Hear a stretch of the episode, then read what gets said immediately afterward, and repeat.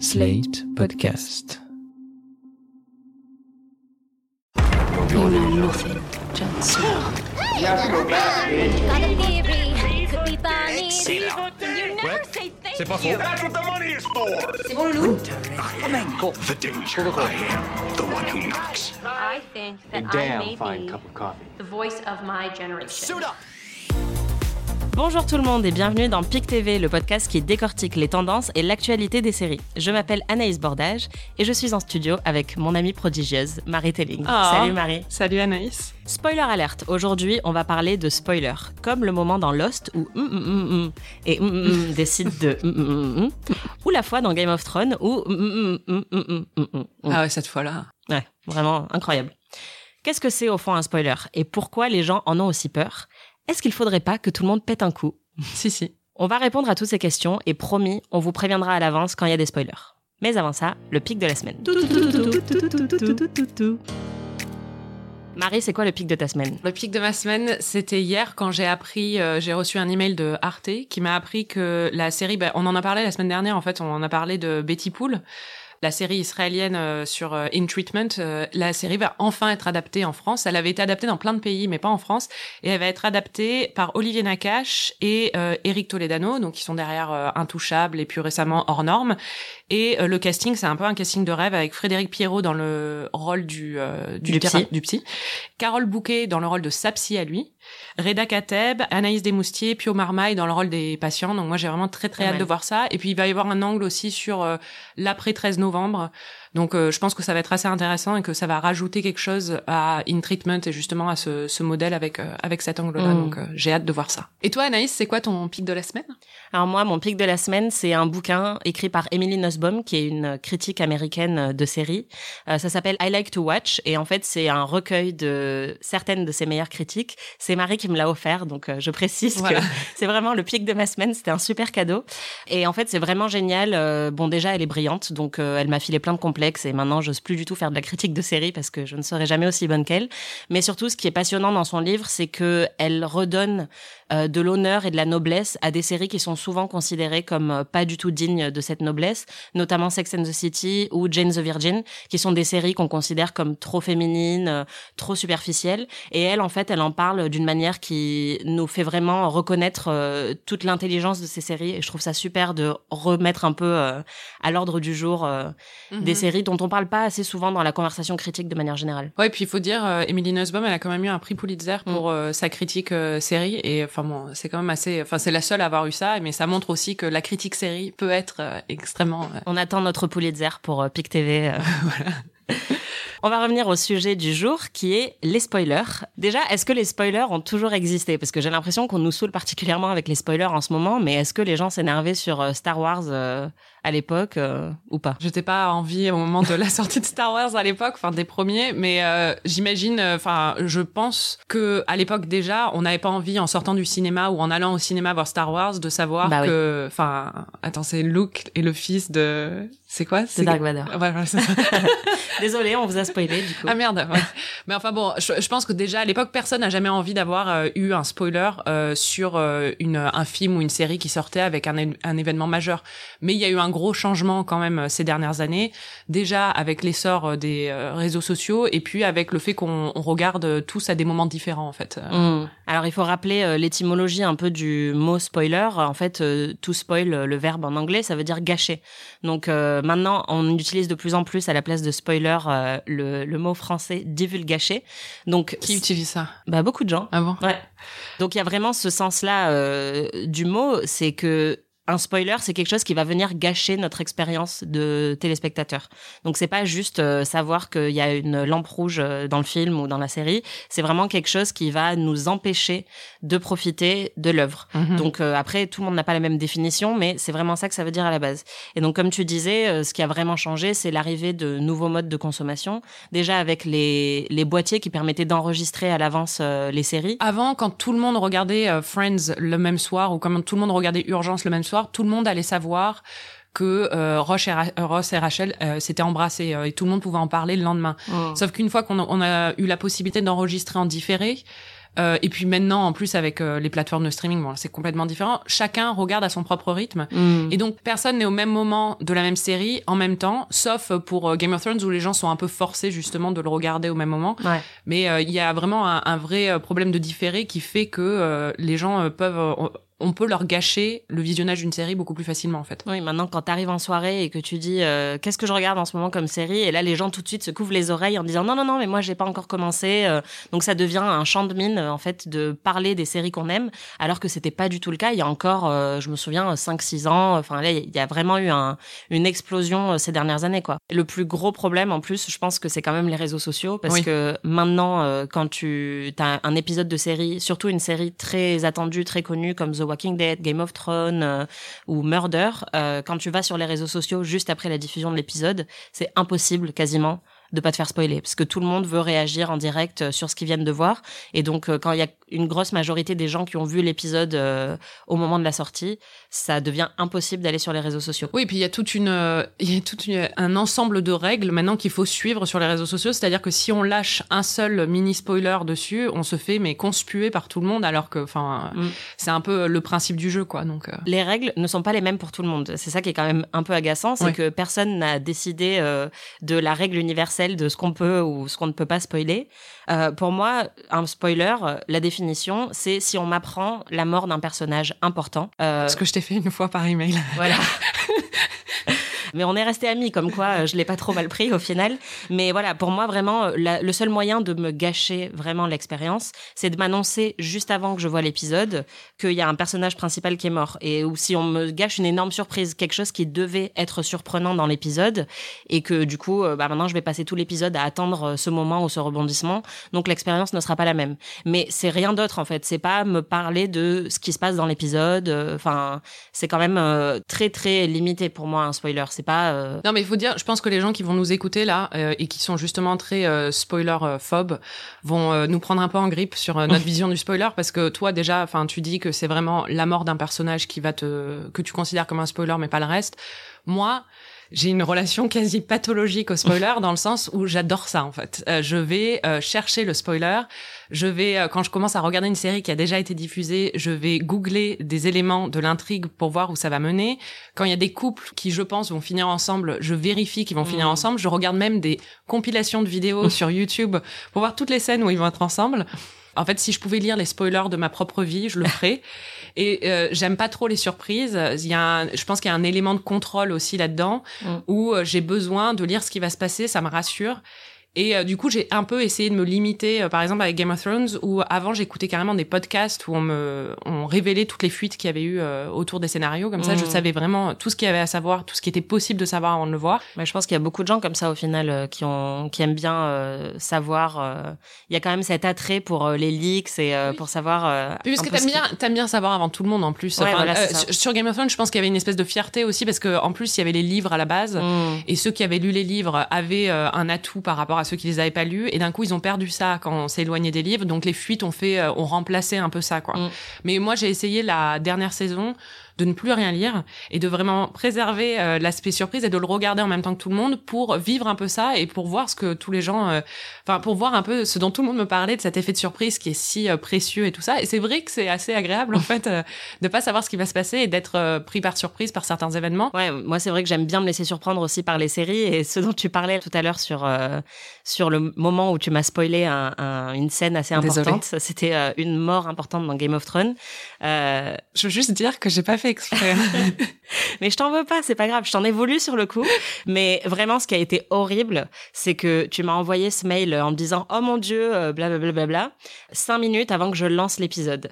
Et donc euh, vraiment, j'étais dans un espace mental où je me disais ah super, je vais regarder l'épisode. Et là, juste avant de le lancer, je vois ta phrase. Et je pense qu'il y a vraiment cette notion d'immédiateté pour moi qui gâche la surprise. Si on me dit quelque chose euh, trois mois avant que je regarde une série que j'ai encore euh, pas commencé, je pense que je l'aurais oublié d'ici le moment où je vais regarder la série et donc c'est pas très grave. Par exemple, je savais la fin des Sopranos avant de regarder les Sopranos, mais ça m'a pas dérangé parce qu'on me l'a dit il y a des années et puis après j'ai pu regarder la série normalement.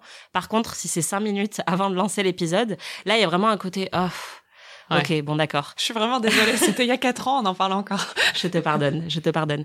Non, mais il y a aussi la notion de responsabilité individuelle, c'est-à-dire qu'on peut en vouloir tant qu'on veut à la personne qui nous a spoilé. Au final, souvent, on peut quand même s'en prendre qu'à soi-même quand on se fait spoiler. Mais c'est-à-dire qu'on connaît les règles du jeu. Euh, si on regarde, euh, si on est fan de Game of Thrones ou de The Walking Dead, surtout des grosses séries qui ont un gros following avec énormément de fans, et qu'on ne regarde pas le dernier épisode et qu'après on se ramène au boulot en disant à tout le monde je veux rien entendre ou qu'on dit, enfin, qu'on qu'on veut pas qu'on va sur Twitter et qu'on on se plaint d'avoir été spoilé, mais on peut s'en prendre qu'à soi-même. Mm. C'est-à-dire que c'est, enfin, c'est comme ça qu'Internet fonctionne, c'est comme ça qu'un bureau fonctionne. Les gens vont parler si on veut pas être spoilé, il faut regarder à temps, quoi. Ou bien euh, s'isoler. Oui, ou accepter qu'on va peut-être se faire spoiler et que c'est pas grave. Mais dans le cas de Game of Thrones et de la fois où tu m'as spoilé, bah, j'avais qu'à pas ouvrir ma boîte mail, en fait, à 6h50 du mat avant de regarder un épisode de Game of Thrones, quoi. J'avais parce que t'es très professionnel et tu voulais voir si t'avais. voilà, c'est ça. Mais en vrai, euh, je pense qu'il faut arrêter d'en vouloir à la terre entière de ne pas prendre en compte ce que nous on aimerait ne pas se faire spoiler parce qu'on peut pas savoir en fait ce que Jean-Michel sur Twitter ne veut pas se faire spoiler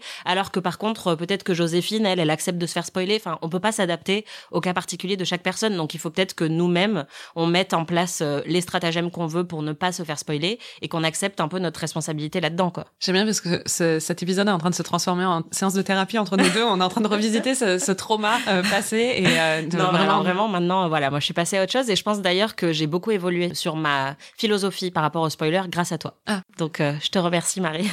Mais voilà, en fait moi ce qui me pose problème, c'est quand les gens ne veulent plus rien savoir du tout sur une série, euh, genre même pas qui joue dedans ou euh, même pas le principe de la série ou si la série est bien ou pas parce qu'ils ont peur que ça va gâcher leur expérience. Là, je pense qu'on rentre vraiment dans quelque chose comme tu disais ouais, de pathologique, il faut vraiment péter un coup quoi. Sur les réseaux maintenant, moi récemment, je me suis fait attaquer parce que j'ai dit qu'il y avait une scène dans Watchmen où un objet était utilisé. Ça ne révèle rien d'important dans l'intrigue.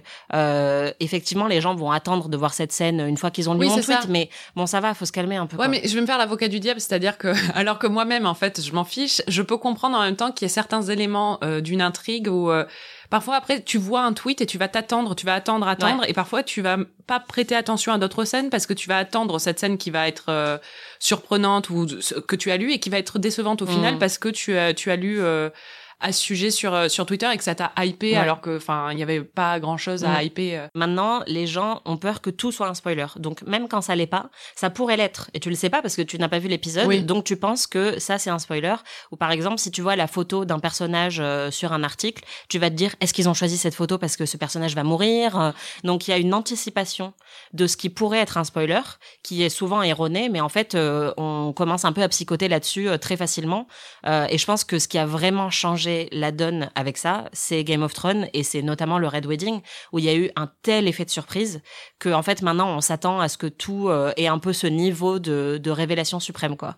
D'ailleurs, on va pouvoir écouter un extrait euh, pas du Red Wedding, mais des réactions des gens au Red Wedding qui s'étaient fait filmer par des amis à l'époque et c'est des vidéos qui ont circulé sur internet pour montrer à quel point ce moment était surprenant et ça on n'a jamais vu ça dans l'histoire de la télé à part avec Game of Thrones quoi. Oh my god.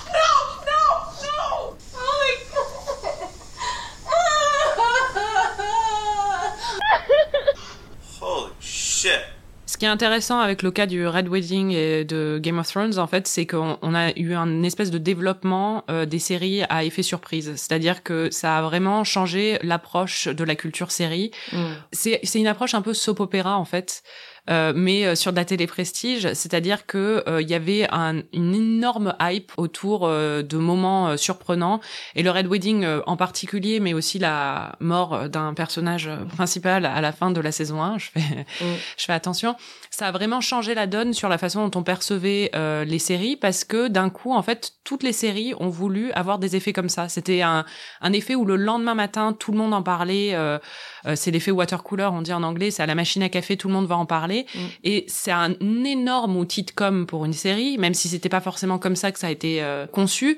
Et on le voit avec Game of Thrones à la fin, où on a eu, enfin, des tournages hyper sécurisés, où il y avait des photos, des leaks, des choses comme ça. Ça a été complètement bâti autour. Ça, ça a fait partie de la mythologie en fait de cette série. Il y a beaucoup de séries qui essaient de reproduire ça, comme Westworld ou d'autres séries avec une, une espèce de mythologie avec des moments très choquants avec des révélations et qui joue vachement sur cette idée de spoiler, c'est-à-dire qui joue vachement sur il faut pas que ce soit révélé, il faut que tout le monde regarde pour savoir ce qui va se passer et cet effet de surprise est primordial quoi. En plus, ça crée une attente même chez les spectateurs qui après avoir vu un personnage principal se faire tuer dans Game of Thrones, puis un deuxième, puis un troisième, commence à se dire quelle est la prochaine surprise, quelle est la prochaine grande mort de la série? Et donc, ça nous fait même changer de regard sur la série euh, en tant que telle, parce que on est arrivé à un stade où c'était même plus surprenant vraiment. Peut-être la façon dont un personnage mourait était surprenante, mais on s'attendait tellement à ce que tout le monde meure. Euh, ils ont un peu reprogrammé notre cerveau, quoi.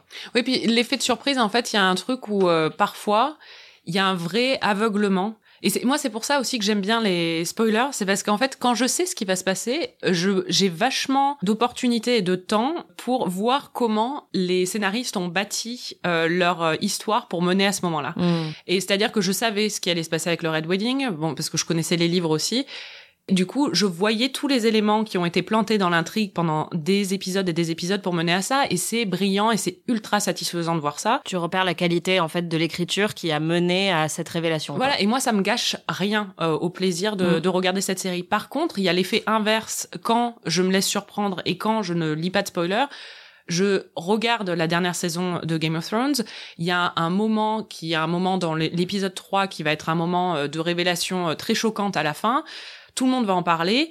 Et en fait, ce moment-là, quand je le vis, parce que je suis complètement surprise, parce que j'ai pas lu de spoiler, j'ai pas été préparée, je suis, enfin, j'ai une montée d'adrénaline, je suis complètement euh, sous le charme de, de ce choix. Et après, quand j'y repense, je me dis mais en fait ça fonctionne pas du tout. Mm. Mais l'effet de surprise m'a complètement aveuglé au fait que euh, l'écriture ne fonctionne pas, qu'il y a plein de trous dans le scénario. Mais tu te laisses avoir par le grand spectacle en fait. Oui, c'est ça, par le grand spectacle et par vraiment cet effet de surprise et cet mm. effet de choc. Et en fait cet effet de choc, c'est vraiment un truc que la culture no spoilers, euh, c'est c'est enfin intrinsèquement lié les deux. Euh, mm. il, y a, il y a un effet de surprise et surtout il faut pas qu'on nous qu'on nous spoil ça parce que le plus important, c'est ça qu'on nous dit en fait dans la culture no spoilers, c'est le plus important c'est de préserver, de ne pas qu'on nous gâche cet effet de surprise. Alors que moi, l'effet de surprise, pour moi, c'est pas toute analyse euh, possible de la série euh, de manière un peu plus reposée. Et du coup, ça nous empêche peut-être de voir, comme tu dis, les, les erreurs de scénario. Et d'ailleurs, le fait que Netflix notamment et d'autres plateformes euh, balancent des saisons entières que les gens vont binger d'un coup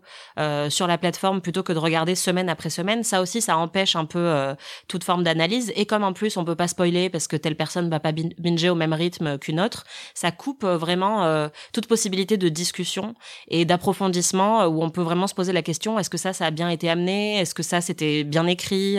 Oui, après, je peux le comprendre d'un point de vue d'un téléspectateur ou spectateur, c'est-à-dire que je peux comprendre qu'on n'a pas forcément envie d'analyser. Parfois, on a juste envie de consommer mmh. une série de façon purement émotionnelle et l'effet de surprise dans ce cas-là, il est primordial, quoi. Mmh. Mais moi, personnellement, c'est pas forcément quelque chose qui me parle. Enfin, j'aime bien avoir une réponse émotionnelle, mais justement, j'aime bien que mes émotions soient pas j'ai l'impression que c'est un peu cheap parfois quand c'est euh, un effet de surprise avec un truc euh, très fort, alors que je préfère que justement l'émotion me prenne par surprise, mais par par d'autres effets quoi. Comme personne n'a la même définition des spoilers, on s'est dit qu'on allait quand même vous demander à vous ce que vous en pensez. Qu'est-ce que vous considérez comme un spoiler et quelle est la limite à ne pas franchir selon vous? On a Sébastien notamment qui nous a envoyé un message pour nous raconter un peu ce qu'il en pense. Alors je déteste les spoilers et encore plus les personnes qui spoilent parce qu'elles empêchent les autres de découvrir l'œuvre comme elle a été pensée au départ en fait. Et euh, moi ça me pose un problème. Mais alors euh, ce qui me pose encore plus problème c'est les personnes qui veulent pas spoiler et qui disent ah attention euh, tu vas voir je te spoil pas mais à un moment il se passe un truc de ouf parce que du coup tu passes beaucoup plus de temps à regarder l'œuvre, le film la série, en te demandant qu'est-ce qui va se passer que euh, juste en euh, découvrant l'histoire telle qu'elle est en fait. J'avoue que sur ça, il a pas tort. C'est vrai que c'est un peu agaçant les gens qui disent "Oh là là, il va y avoir un énorme moment", mais surtout, je te dis pas ce que c'est. Non, mais moi, si on me dit il va y avoir un énorme moment, je demande ce que c'est et qu'on me dise ce que c'est. Enfin, moi, je veux être, euh, je veux tout quoi. Non, mais c'est vrai qu'il y a un peu cette espèce de double standard euh, bizarre où euh, à la fois tu veux en parler, mais en même temps tu veux pas préciser. C'est un peu chelou. Oui, non, ça c'est, enfin, c'est pénible. Ça, je suis d'accord. Après, la première partie sur la façon de, enfin, vivre l'œuvre, recevoir l'œuvre de la façon dans laquelle elle était pensée. Déjà, enfin, moi, je sais pas la façon dont elle a été pensée. Hein. Je la consomme comme je la consomme. Et puis, enfin, l'effet de surprise je sais pas si c'est un truc euh, qui est primordial dans. Alors, on a d'autres personnes qui nous ont écrit à ce sujet. On a Laura, par exemple, qui, elle, est hyper catégorique. Elle nous dit, on ne spoil pas jamais, même 100 ans après la sortie du film ou de la série, parce que ça arrive de voir une œuvre longtemps après et que ça n'apporte absolument rien de spoiler. Donc, ah non, je suis désolée. Euh, enfin, franchement, ça c'est ridicule. Désolée, Laura. non, mais enfin, au bout d'un moment, il faut une analyse. Euh, enfin, c'est comme toute œuvre. C'est comme si on nous disait, on peut pas parler de Madame Bovary euh, dans une parce que Madame Bovary, on va pas spoiler la fin ou Anna Karenine, il faut faut pas dire la fin c'est des livres et des œuvres, c'est pareil avec les séries qui existent depuis des décennies pour certaines et on peut pas parler, on peut pas analyser ce qui se passe. Ça c'est ridicule, je suis désolée. Si vous voulez pas être spoilé sur Citizen Kane, regardez Citizen Kane et puis enfin ne lisez pas sur Citizen Kane, c'est tout. Enfin, je sais pas moi. Alors on a aussi Hakim qui nous dit lui, je suis anti-spoiler. Spoiler égale gâcher le plaisir de l'autre égale égoïsme. Voilà. Merci Hakim. bah, le, problème, le, problème, ça c'est un peu ce que tu disais sur on sait pas ce qui va gâcher le, plaisir de l'autre. Pour certaines personnes, oui, pour d'autres, non. Mm. On a aussi euh, Sophie qui, elle, est un peu plus euh, mesurée. Et en fait, euh, elle dit un peu ce que tu disais tout à l'heure. elle écrit Moi, je suis un rare cas à aimer savoir l'intrigue d'une série dans les grandes lignes, twist y compris. Un peu parce que je gère mal la frustration et peux lire des résumés d'une série à l'avance parce que je gère très mal l'aspect surprise. Oh, c'est exactement moi. Donc voilà, il y a quand même d'autres personnes qui aiment bien un peu savoir. et elle dit pareil J'ai un plaisir fou dans l'anticipation. savoir qu'un personnage meurt dans un épisode épisode et savourer à l'avance le fait de le savoir. Euh. Donc c'est vrai que on peut apprécier les spoilers, euh, c'est possible, mes amis. Faites des efforts. Euh, et elle dit d'ailleurs c'est hyper rare qu'un spoiler m'ait gâché la visualisation d'une série. Comme quoi. Moi ça m'a jamais, jamais, mm. jamais rien gâché. Mais après je peux comprendre que ça puisse gâcher. Alors on a même Norma Gin Tonic qui a un super pseudo et qui nous propose une solution. Elle dit on peut spoiler sans règle toute œuvre de plus de 20 ans. Donc pourquoi 20, pourquoi pas 15 C'est un peu arbitraire, mais bon c'est vrai que au bout de 20 ans c'est quand même un peu ridicule de pas pouvoir euh, parler de ce qui se passe dans une œuvre, quoi. Euh, ouais, enfin, pour moi, c'est au bout d'un mois, quoi. Enfin, non, mais le... pour moi, c'est au bout de deux jours, personnellement. Bon, voilà, non, mais ça, ça dépend des, par exemple, un épisode de Game of Thrones, pour moi, au bout d'une semaine, on peut spoiler. Et puis, mm. c'est pareil pour euh, Get Out ou des trucs qui ont été vus. on, attend deux semaines que beaucoup de gens l'aient vu, et puis après, on peut commencer à spoiler ça. Alors, on a aussi la voix de la raison, je pense, qui est quelqu'un qui a le statut sérivore et qui nous dit, je n'aime pas me faire spoiler. Maintenant, je relativise. Se faire spoiler, ce n'est pas si grave. Ça peut être dommage, mais ça permet aussi de comprendre le choix du scénariste comment c'est construit. Donc voilà, je voulais dire merci pour cette déclaration pleine de sagesse et de mesure. Oui, c'est vraiment, je pense que c'est la, meilleure euh, déclaration qui soit. Voilà. On vous a aussi demandé quelles étaient les, vos pires expériences de spoiler. Euh, bon, je précise que vous m'avez envoyé ces messages à moi, Marie ne les a pas lus, comme ça elle aura peut-être l'élément de surprise. Peut-être qu'on va la spoiler, je ne sais pas. oui, si vraiment vous avez peur des spoilers, vous pouvez avancer de 15 secondes ou 30 secondes. On va pas trop vous spoiler, mais il y aura peut-être un truc euh, dit sur Game of Thrones. Voilà, je vous préviens. Donc on a Boston 16 qui, euh, l'a encore mauvaise apparemment, euh, quand on lit son message, il dit que sa pire expérience de spoiler, c'est le community manager américain de The Walking Dead, donc la personne qui fait les posts sur les réseaux sociaux, qui n'a rien trouvé de mieux que de mettre une photo explicite sur la mort d'un personnage. Et donc Boston 16 nous dit, je pense que le mec ne savait pas qu'il existait d'autres pays dans le monde. C'est vrai que c'est un problème souvent quand les épisodes ne sont pas diffusés à la même heure pour tout le monde sur la planète, ou parfois les Américains ont un peu la gâchette facile sur les spoilers. Il y a ça, et puis il y a surtout, enfin, quand on est le CM de la série, euh, faut quand même savoir se contrôler, quoi. C'est clair, parce que là, pour le coup, il a dû recevoir beaucoup d'insultes, je pense, ce pauvre CM. On a aussi euh, Raoul qui nous raconte, alors ça, c'est assez drôle. Il y a un petit spoiler dedans sur Game of Thrones, je vous préviens. Il nous dit, au cours d'un dîner anodin où l'on parle du fameux troisième épisode de la dernière saison de Game of Thrones. Ah. Une nana qui ne connaît pas la série et qui n'a jamais rien vu me dit Ah oui, celui où Arya gagne à la fin. mais what the fuck, être spoilé par quelqu'un qui n'a pas vu la série, mais qui a lu ça sur les réseaux sociaux. Donc là, vraiment, je compatis avec Raoul. Je pense qu'il en a beaucoup. Non, ça c'est rageant. On a un message aussi, un message vocal de Mathilde, qui elle a vécu une expérience assez douloureuse euh, par rapport à Lost. On va l'écouter. J'ai décidé de regarder Lost pour la première fois en 2019. Ce qui est assez risqué, c'est vrai, mais j'avais réussi à échapper au débat sur la fin. Je savais qu'elle faisait débat, mais je connaissais pas la fin. Et donc, je m'apprête à appuyer sur Play, épisode 1, saison 1. Et là, mon mec, qui est fan de la série, me lâche le morceau, comme ça, euh, pour faire la conversation, parce qu'il pensait que j'étais forcément au courant, quoi. Et j'ai hurlé. J'ai hurlé parce que c'est horrible de tenir tant d'années et de se faire spoiler comme ça, euh, la fin en plus, à une seconde du démarrage de la série. Au final, je l'ai quand même regardé parce que c'est un classique, mais c'est sûr que passé les, les trois premières saisons, je pense, la série a plus trop d'intérêt. Après, j'étais moins déçue que les autres aussi. Donc, euh, c'était peut-être le point positif. C'est vrai que c'est cruel là. Bah, surtout quand tu as réussi effectivement à tenir jusqu'en 2019 bah sans savoir euh, ce qu'est la fin de Lost. C'est peut-être parce que personne ne sait exactement ce qui se passe dans la fin de Lost. Ça. Mais ça doit être un peu frustrant. Et puis il y a ce qu'on disait tout à l'heure, le côté je m'apprête à lancer l'épisode et là on me dit euh, ce qui va se passer, ça gâche un peu euh, le plaisir, quoi. Ouais. On a aussi Pauline, toujours sur Game of Thrones, parce que évidemment c'est quand même une série qui a été spoilée pour beaucoup de gens, qui nous dit Quelqu'un avait posté une photo d'une boîte de céréales All Bran à propos du dernier Game of Thrones. et du coup, ça m'a spoilé la fin. En même temps, c'est pas forcément évident. Hein. Enfin... Ouais, faut, faut quand même un peu euh, faire fonctionner ses méninges. Mais bon, après, elle dit heureusement, je m'en fous un peu des spoilers. Donc, euh, ouais, puis, au moins, ça l'a pas traumatisé. Elle. Ça fait partie du plaisir quand on regarde une série quand même d'avoir tous les mêmes après, et puis euh, les, enfin les blagues qui vont suivre. Alors si on peut plus faire ça parce qu'il faut pas spoiler telle ou telle personne, enfin ça revient à ce qu'on disait où il, mm. ça, il faut aussi prendre sur soi et regarder la série à temps. Quoi. Ouais. Alors on a un autre message de Hubert qui lui veut nous parler de Six Feet Under. Hello, mon pire souvenir de spoil, c'est quand un pote m'a dit qu'il était en train de terminer la dernière saison de Six Feet Under. Comme c'est un série-film de la première heure, méga fan de Buffy et de Stargate et qu'il a vu beaucoup de choses, j'étais persuadé qu'il était en train de la regarder à nouveau parce qu'il l'avait déjà vu. Je vais donc spoiler l'un des moments les plus importants et les plus forts de toute la série et il m'en a un peu voulu. Sinon, personnellement, j'ai une approche du spoil très open, métier oblige puisque je travaille dans le secteur. Et à peu de choses près, comme par exemple le nom du coupable dans un Agatha Christie, j'accepte volontiers de me faire spoiler. Je me suis mis à Game of Thrones bien après tout le monde, pour la sortie de la saison 5 si je me souviens bien. Et bien que je sache ce qui se passe dans l'épisode du Red Wedding, le choc n'en a pas été moins violent lors du visionnage. Donc les nazis anti-spoilers, je les considère souvent comme des brivantes de camp de la série, des gens bloqués euh, au stade anal. Je suis assez d'accord. Merci Hubert. Et enfin, euh, on a aussi Jean Coincoin qui nous dit Ma coloc regardait Breaking Bad que je n'avais jamais vu. J'ai regardé la partie 1 de la saison 5 avec elle, donc vraiment euh, la fin de la série quoi. Mhm. Et j'ai accroché sans tout comprendre. Et il nous dit c'était vraiment super de reprendre du début ensuite, de voir les premières saisons en me demandant sans arrêt mais comment on va en arriver là? Ça a rendu l'expérience un peu différente de toutes les autres séries et je l'ai apprécié différemment c'est vrai que c'est plutôt euh, cool comme expérience en fait. Oui, bah c'est ce qu'on disait sur euh, le fait de savoir ce qui va se passer et de regarder en, voyant toutes les trames et les fils scénaristiques. Et mm. c'est vraiment, c'est une super expérience. C'est pour ça que beaucoup de gens revoient des séries. Bah oui, tout à fait. souvent, une fois qu'on sait ce qui va se passer, on apprécie encore plus la beauté de la série. Exactement. c'est ça être sériephile. Mais c'est vrai que à l'heure actuelle, enfin, on parle de plus en plus de spoilers. Il y a vraiment une obsession autour de ça. Enfin, ces mm. dernières années, parce que la situation est de moins en moins tenable, parce qu'on a énormément, enfin, on a toutes les plateformes de streaming qui euh, lâchent des saisons entières, qu'on regarde pas ça en ce moment.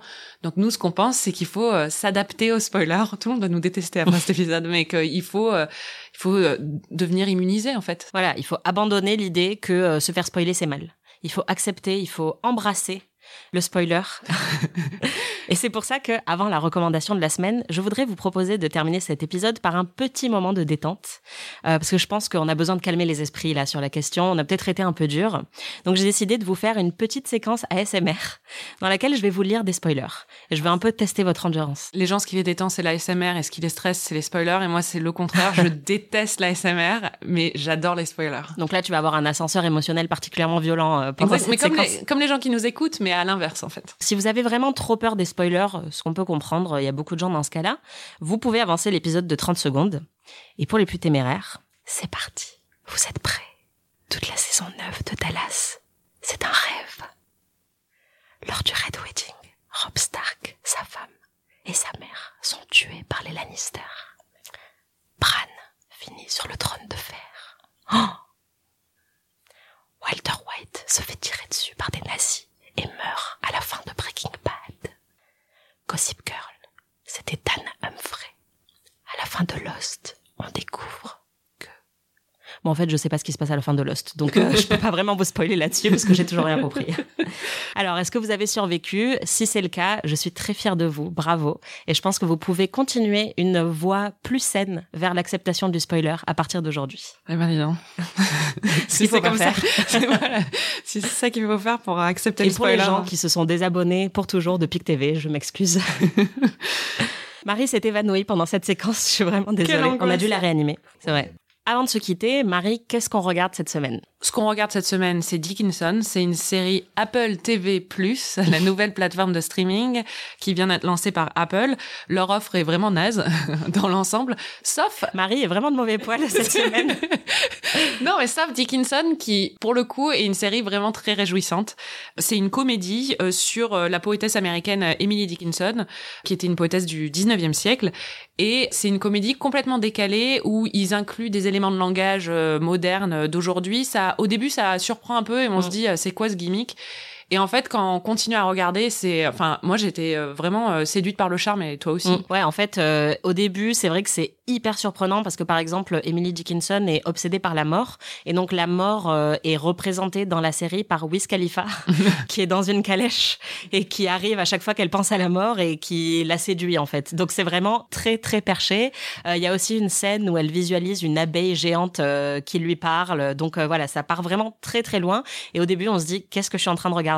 Et en fait quand on s'habitue au rythme de la série, on comprend que c'est vraiment quelque chose d'assez original au final qu'on n'a pas vu ailleurs.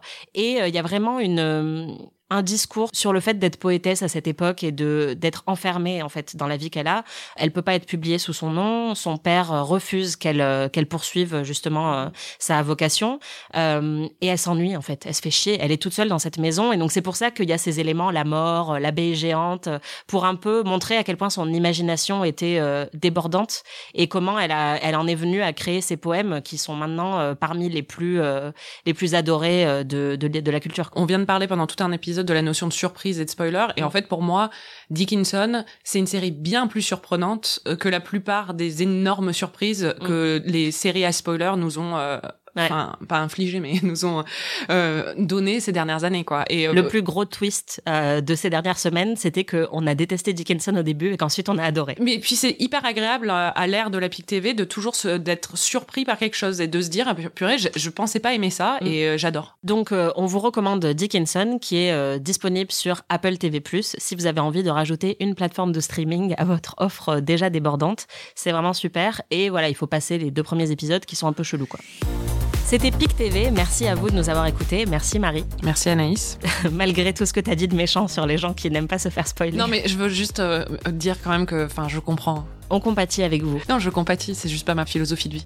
PIC TV, c'est un podcast à retrouver tous les 15 jours sur slate.fr ou sur votre appli de podcast préféré. Mais c'est aussi une newsletter à retrouver également sur slate.fr dès la semaine prochaine. En attendant, vous pouvez nous donner 5 étoiles ou nous contacter sur les réseaux sociaux pour nous dire que vous nous aimez. À plus Et spoiler alerte, le prochain épisode sera sur les femmes antipathiques.